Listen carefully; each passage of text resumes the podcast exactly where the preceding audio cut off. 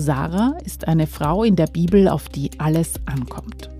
Sarah soll die Stammmutter und Abraham der Stammvater eines großen Volkes werden. Das ist die Verheißung Gottes. Sarah ist schön, ja wunderschön, aber sie ist unfruchtbar. Wir ahnen es, hier beginnt eine Geschichte, die sich für ein Drehbuch eignet, inklusive Dreiecksbeziehung mit der Sklavin Hagar. Wer ist Sarah?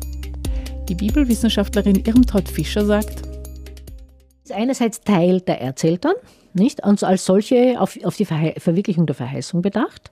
Nachdem das mit ihr nicht geht, sucht sie einen Ausweg.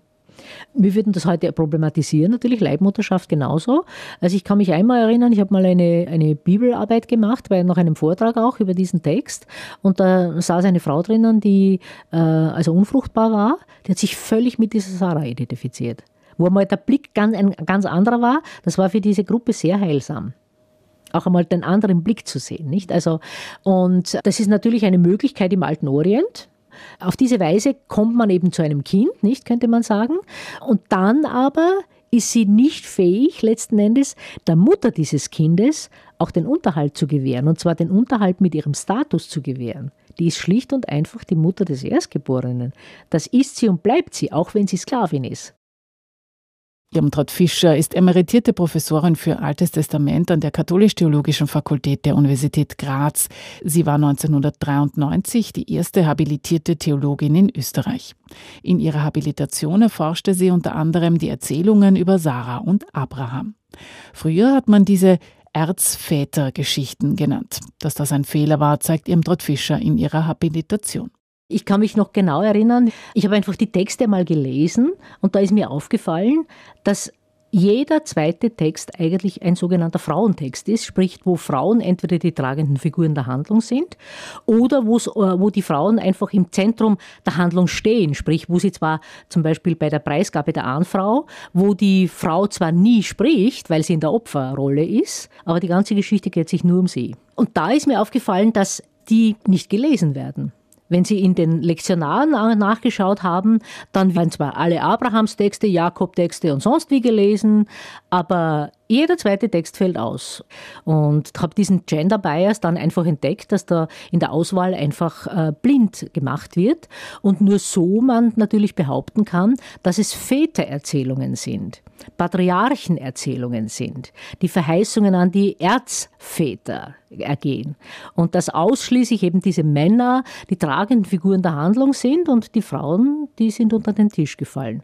Der Bibeltext tut das nicht. Und von daher habe ich gesagt, ich lese jetzt einmal die anderen Texte und schaue dann, was das mit der ganzen Erzählung macht. Also es geht ja nicht nur darum, dass man die Frauentexte hebt. Das ist interessant, dass man die auch einmal macht. Das kann man auch in einer Bibelrunde mal machen.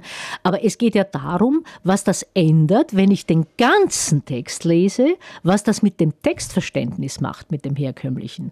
Dass es eben dann nicht mehr Vätererzählungen heißen kann, aber auch eben nicht Müttererzählungen heißen soll sondern es geht um die Eltern.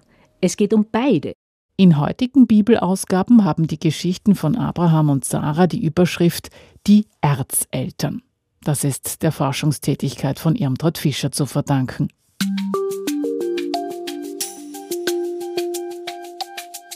Die Unfruchtbarkeit der Sarah steht von Anfang an im Widerspruch zu der Verheißung Gottes von einem großen Volk in einem neuen Land. Es geht dabei allerdings nicht um eine private Familiengeschichte. Die Erzähltenerzählungen, also dieser Teil der Genesis, schreibt ja Volksgeschichte in der Form der Familiengeschichte. Das heißt, ein Volk kommt damit durch Zeugen und Gebären zur Welt und eben nicht, indem man, was weiß ich, Länder erobert, nicht und damit ein größeres Volk macht oder, oder durch Migration oder wie, wie immer, wäre ja alles möglich, nicht, sondern äh, das Volk entsteht durch Zeugen und Gebären. Und nachdem das die, die Form in der Familienerzählung äh, eben ist, ist natürlich eine unfruchtbare Frau von vornherein eine Katastrophe. Und es gibt ja dann den menschlichen Versuch, diese Unfruchtbarkeit zu äh, bewältigen. Das ist die Hereinnahme der Sklavin Hagar. Also heute würde man Leihmutterschaft dazu sagen, nicht? Also äh, die gebiert dann für die äh, Sarah einen Sohn und dieses Kind wird dann als äh, ihr Sohn ja äh, adoptiert, so quasi, nicht? Das ist die, sie will das ja, sie initiiert das ja. Das klappt halt in der Form nicht, nicht? Also der menschliche Weg sozusagen die Verheißung zu erfüllen und eine Familie zu gründen, die, die äh, der Grundstock eines Volkes werden könnte, das klappt nicht. Und das geht schief, aber die Zusage Gottes ist ja, ich mache dich zu einem großen Volk. Und deswegen äh, wird dann ganz lange, als nichts mehr geht, könnte man sagen, der Mann schon so alt ist, dass nichts mehr geht und äh, die Frau jenseits äh, der fruchtbaren Lebensphase ist, kommt es dann zu dieser Begegnung mit den Engeln, also die ja dann äh, sagen, für Sarah übers Jahr ein Sohn.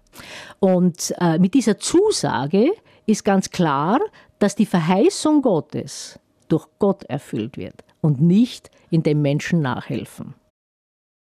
Erst im hohen Alter wird Sarah einen Sohn zur Welt bringen. Als ihr diese Schwangerschaft angekündigt wird, lacht sie. Ein Lachen, in das schon viel hineininterpretiert worden ist. Es ist die berühmte Geschichte am Eingang des Zeltes. Der Alltag der Nomaden ist die Welt, in der diese Geschichte spielt. Im flimmernden Licht der Mittagshitze nähern sich drei Männer dem Zelt. Es ist ein Gottesbesuch, wie sich nach und nach herausstellt. Die engelgleichen Männer fragen Abraham, wo ist Sarah, deine Frau? Irmtraut Fischer erklärt. Wenn man äh, den Text anschaut, nicht, dann ist ja, äh, kommen diese Männer zu Abraham zu Besuch, aber von Anfang an interessieren sich diese Männer nicht für Abraham. Also ich erkläre immer meinen Studierenden auch, stellen Sie sich mal vor, äh, Ihr Mann lädt Freunde ein und das einzige Interesse dieser Freunde ist die Frau im Haus. Das würde bis heute nicht gut ankommen. Ne? Das tut man nicht. Ganz einfach. Also, und genauso ist es dort. Das, es geht immer um Sarah. Wo ist Sarah, deine Frau? Sarah ist im Zelt. Sie bäckt das Brot für den Besuch. Doch sie hört, worüber die Männer draußen sprechen, und sie soll es hören. Das ist ja immer ausgelegt worden dann als die neugierigen Frauen, die Dinge hören wollen, die sie gar nichts angehen. Wenn die Männer reden, das Wichtige sagen die Männer und die Frauen belauschen sie quasi, nicht? Aber das ist ja ein, ein literarischer Aufbau dort, nicht? Sie muss es ja hören, nicht? Und dann ähm, lacht sie eben, als es eben heißt, für Sarah übers Jahr ein Sohn, nicht? Nicht für dich von Sarah ein Sohn, für Sarah ein Sohn. So steht es im Text. Die Ankündigung geht direkt an die Mutter und dann kommt eben dieser Diskurs, äh, du hast gelacht, äh, nein, ich habe nicht gelacht, nicht? Und da ist eben dann diese berühmte Formulierung, die auch im Neuen Testament dann zitiert wird, nicht? Also bei Gott ist kein Ding unmöglich, nicht? Also äh, selbst wenn man alt ist, nicht? Ich bin alt und äh, jenseits der fruchtbaren Lebensphase und mein, mein Mann ist auch schon alt, da wird natürlich nicht die Peinlichkeit von Sexualität im Alter angesprochen, wie das ja häufig so auch ausgelegt wurde, sondern da geht es darum, dass das ist die schlicht realistische Einschätzung, mit 90 geht nichts mehr. Es ist so, nicht? Also, äh, tja, na, der weiß wohl nicht, wie alt ich bin. Mit dem Alter bekommt man keine Kinder mehr, nicht? Selbst bei Assistierten bekommt man heute mit diesem Alter keine Kinder mehr, nicht? Von daher ist es das erste Mal ein, ein, ein Lachen, ein Schmunzeln darüber, ein Lachen darüber, dass das einfach nicht geht. Ne? Das ist, ja, schön wäre es so quasi, nicht? Also, wo man auch mitlacht, nicht? Und und dann, als es klar ist, bei Gott ist kein Ding unmöglich und es klar ist, wer dieser Redende ist, dort redet ja nicht alle drei, sondern einer, und dann negiert sie, dass sie gelacht hat. Da sprach Gott zu Abraham. Warum lacht Sarah und sagt, sollte ich wirklich noch gebären, obwohl ich so alt bin? Ist denn bei Gott etwas unmöglich? Nächstes Jahr um diese Zeit werde ich wieder zu dir kommen, dann wird Sarah einen Sohn haben. Sarah leugnete, ich habe nicht gelacht, denn sie hatte Angst. Er aber sagte, doch, du hast gelacht. Also sie hat Gott nicht ausgelacht, das tut Abraham übrigens in Genesis 17. der hält sich vor Lachen den Bauch sozusagen. Nicht? Also als er die Ankündigung bekommt, dass er auch von Sarah ein Kind bekommen wird. Äh, also der lacht Gott ins Gesicht, könnte man sagen. Aber bei ihr ist das dann ja so, in dem Moment, wo sie kapiert, wer da dahinter steht, dass das einfach nicht nur ein Mann ist, der sagt, ja, ja, deine Frau wird noch schwanger werden, ne? sondern da ist, weicht sozusagen die, die realistische Einschätzung dem Glauben, könnte man sagen. Der Sohn bekommt den Namen Isaak. Das bedeutet, Gott ließ mich lachen. Da wird, wird einerseits die Tradition, die mit, der, mit Besuch der drei Männer verbunden ist und eben Genesis 17, wo ja die Beschneidung dann als Zeichen des Bundes eben eingeführt wird, die werden verbunden und so sozusagen das Lachen des Vaters und der Mutter begründet dann das Lachen, das Isaac den Namen gibt. Ob es eine Erzmutter Sarah historisch je gegeben hat, kann man nicht mehr sagen. Die Erzählungen über sie sind zum Teil sehr alt. Wie alt sie sind, dazu gibt es in der Bibelwissenschaft keine einheitliche Meinung. Sicher ist aber, dass die Geschichten mehrmals bearbeitet worden sind und neu aneinandergereiht. So ergibt sich auch immer wieder ein neuer Sinn. Mal sind Sarah und Abraham die großen Vorbilder im Glauben. Sie verlassen ihre Heimat, nur weil Gott sie ruft und sagt, geh in das Land, das ich dir zeigen werde. An anderen Stellen aber sieht man die Erzeltern in ihrem sehr menschlichen Verhalten, in ihren Schwächen und ihrem Versagen. Ein Beispiel. Abraham gibt seine Frau in die Hände eines fremden Mannes. Wegen einer Hungersnot zieht er ins fruchtbare Ägypten. Dort fürchtet er, dass man ihm seine schöne Frau wegnehmen könnte und ihn umbringen könnte. Er gibt sie kurzerhand als seine Schwester aus. Die junge Sarah kommt so in den Harem des Pharaos von Ägypten. Diesen Text habe ich ja in zweifacher Linie angeschaut. Und zwar das eine, was bedeutet dieser Text im Gesamt des, der Erzähltenerzählungen? Und was bedeutet er einfach für Frauen, sagen wir jetzt mal so, nicht? Also für diese Erzählfigur ist ja eine Erzählfigur, ist keine reale Figur. Äh, das ist ja narrative Theologie, die wir da haben. Und äh, wenn wir mal den Text als solche anschauen und die Erzählfigur, was passiert mit dieser Frau, uns anschauen, dann hat diese Frau im gesamten Text hat äh, die Frau keine Stimme. Sie wird weder gefragt noch sonst irgendetwas, sie redet nicht, gar nichts. Über sie wird bestimmt. Abraham bekommt Schafe, Rinder und Kamele sozusagen als Brautpreis für Sarah. Nur Gott ist mit der Sache nicht einverstanden. Er schickt großes Unglück über Ägypten. Der Pharao wird misstrauisch. Weil er wusste ja nicht, dass er eine Ehefrau im Haus hat, sprich der Ehebruch, nicht, den er begangen hat, unwissentlich. Er fordert Rechenschaft und dann schickt er ohne den Brautpreis zurückzufordern, schickt er den Abraham mit seiner ganzen Sippe, mit seiner Frau und mit, mit Lot, schickt er in Schubhaft über die Grenze. Das heißt, die Figur des Pharao ist dort äußerst nobel gezeichnet. Das ist der Betrogene, der sich aber nicht einmal rächt dann. Der schaut, mit diesen Leuten will ich nichts zu tun haben, so müsste man sagen. Aber Abraham ist ihm reich geworden durch diese Episode. Wie es der Frau geht, interessiert ihn überhaupt nicht. Der Einzige, der Interesse hat am Schicksal der Frau, ist Gott selber. Eine Rettungsgeschichte. Und Sarah als ohnmächtige Frau in einer Männergesellschaft.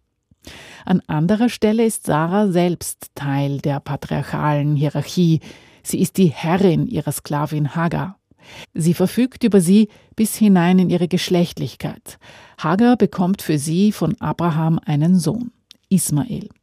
Später sieht Sarah Ismael und ihren eigenen Sohn Isaak heranwachsen. Sie spielen und lachen. Da verlangt sie von Abraham, dass er Ismael, den Erstgeborenen, samt seiner Mutter in die Wüste schickt. Er sollte nicht der Erbe sein.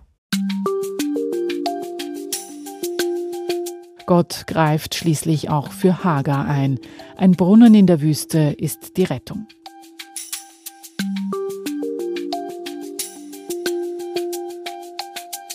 Es folgt eine der bis heute berührendsten und schwierigsten Bibelgeschichten über Abraham.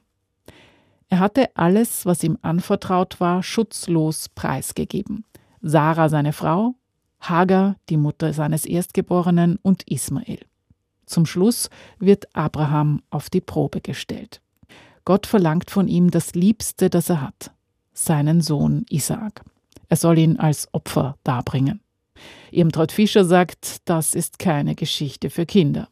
Dieser Text steht ja in der massiven Kritik, weil natürlich der Text teilweise sogar Volksschulkindern zugemutet wurde. Also ich kann mich nur erinnern, der ist im Bichlerschen Religionsbuch drinnen gestanden, sogar mit Bildchen und ist natürlich äh, nicht für Kinder gemacht.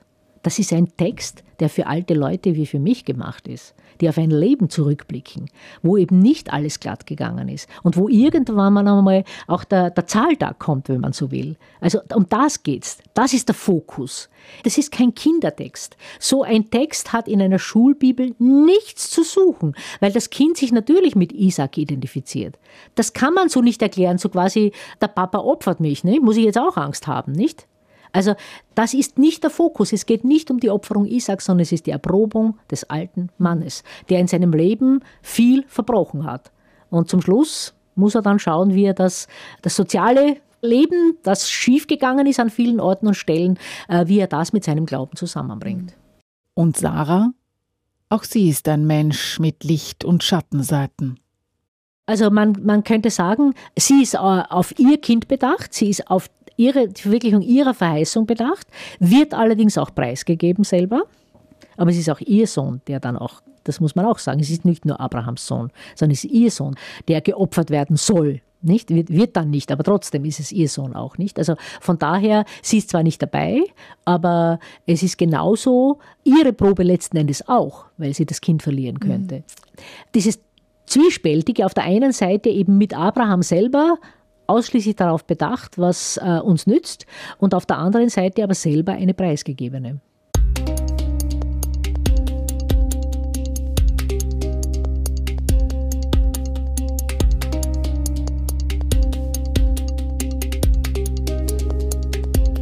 Mit Sarah befasst sich auch die Bibelwissenschaftlerin Agnete Siegwanz, Professorin für Altes Testament an der Katholisch-Theologischen Fakultät in Wien. Auch für Agnete Siegwanz ist Sarah eine Frau mit Licht- und Schattenseiten. Ja, das stimmt. Also für mich ist sie auch nicht nur so eine positive Gestalt. Ja? Gerade diese Art, wie sie mit der Hager umgeht und, und da erscheint sie fast ein bisschen launisch, ja? aber äh, so, so als Vorbildgestalt für, für mich persönlich ja, ist sie das nicht. Ich sehe natürlich, dass sie so eine wichtige Rolle spielt in, in der äh, Geschichte Israels, in, in der mhm. Bibel, in der äh, jüdischen Tradition. Das ist sehr positiv, aber ich sehe auch diese Schattenseiten irgendwo. Agnete Sigwans hat darüber geforscht, wie Sarah im Judentum gedeutet wird. Im Talmud und im Midrash gibt es einige Legenden zu Sarah. Für die, die rabbinische, für die jüdische Auslegung sind auf jeden Fall die Erzmütter sehr wichtig.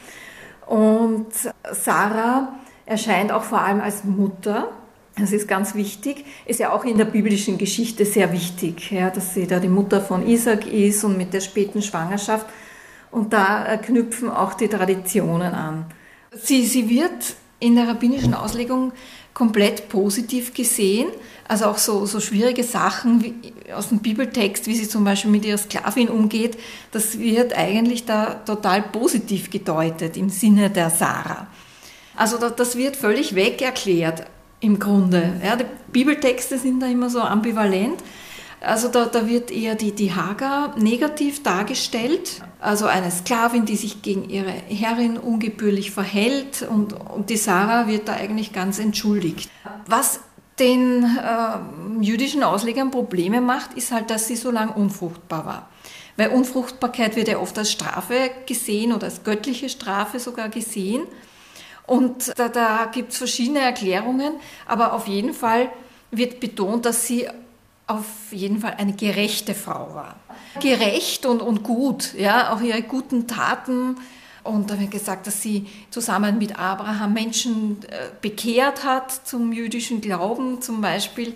Also man nimmt da immer so kleine Anhaltspunkte im Bibeltext und, und da werden dann so Legenden, Geschichten drumherum gebaut. Und letzten Endes wird dann die späte Schwangerschaft auch manchmal so erklärt, dass es eben eine Belohnung für ihre guten Taten ist. Und dann gibt es also auch so eine schöne anschauliche Geschichte, wie die drei Männer gekommen sind und, und angekündigt haben, dass sie eben ein Kind bekommen wird. Und sie hat dann ja gelacht, da heimlich im Zelt. weil sie es nicht glaubt, weil sie so alt ist, da ist sie, hat sie plötzlich ihre Jugend wieder zurückbekommen. Ja, also das so ein bisschen die, diese, diesen schwierigen Text auch erklärt. Ja. Um das Lachen der Sarah rankt sich eine weitere Legende der jüdischen Tradition. In der Bibel ist es ja so, dass sie dann angesprochen wird von, von diesem Besucher, warum sie lacht und sie sagt, nein, ich habe nicht gelacht. Und er sagt, doch, du hast gelacht. Also, und dieser Satz, das ist eigentlich laut der äh, Midrash-Tradition der einzige Fall, wo Gott direkt mit einer Frau spricht. Äh, und das wird dann auch so erklärt, also dass sie eben eine gerechte Frau ist. Und sonst, also nach, nach, dieser, nach dieser Tradition heißt das, dass Gott sonst nicht mit Frauen gesprochen hat. Und die ist die einzige. Also da wird sie auch nochmal besonders hervorgehoben. Kreativ und mit viel Fantasie gehen die jüdischen Ausleger mit der Bibel um, hat man den Eindruck. Sie erklären Sarah zur schönsten Frau der Welt und zur Prophetin. Und sie bieten eine beeindruckende Geschichte auf, um die Menschen vom Wunder der späten Geburt zu überzeugen. Wie der Isaac dann entwöhnt worden ist, der Abraham ein großes Fest gegeben hat und alle rundum eingeladen hat. Und die Leute haben dann so geredet, ja, die sind schon so alt und das ist ein Findelkind, das ist gar nicht ihr echtes Kind.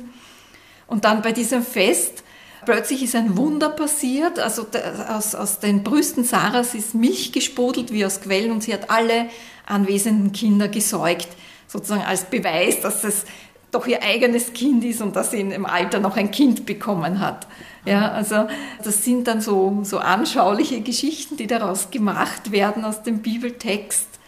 Ja, was auch noch interessant ist, ist, dass die Schönheit Sarahs sehr betont wird. Ja? Also Sarah gehört zu den schönsten Frauen der Welt, äh, zusammen mit Rahab, Abigail und Esther. Und dann in einem anderen Text wird gesagt, nur Eva war schöner als sie. Also da sieht man schon, das war auch wichtig, Schönheit ja, für Frauen. Ja. Also das sind jetzt so typisch weibliche Sachen, ja, die, die Mutter, die mhm. schöne Frau, ja, was ein bisschen davon abweicht, dass sie auch als Prophetin gesehen wird. Mhm. Also sie, sie zählt nach dem babylonischen Talmud zu den sieben Prophetinnen. Die Erzmutter Sarah. Sie stirbt mit einem wahrhaft biblischen Alter mit 127 Jahren. Zu jung, fanden die jüdischen Ausleger und sie erzählten sich folgende Geschichte. Also in der Bibel ist es ja so, da wird zuerst die Bindung Isaaks, also wie Abraham mit Isaak da auf den Berg Moria geht und ihn opfern möchte und dann aber abgehalten wird. Das wird erzählt und dann gleich direkt nachher wird der Tod Sarahs erzählt.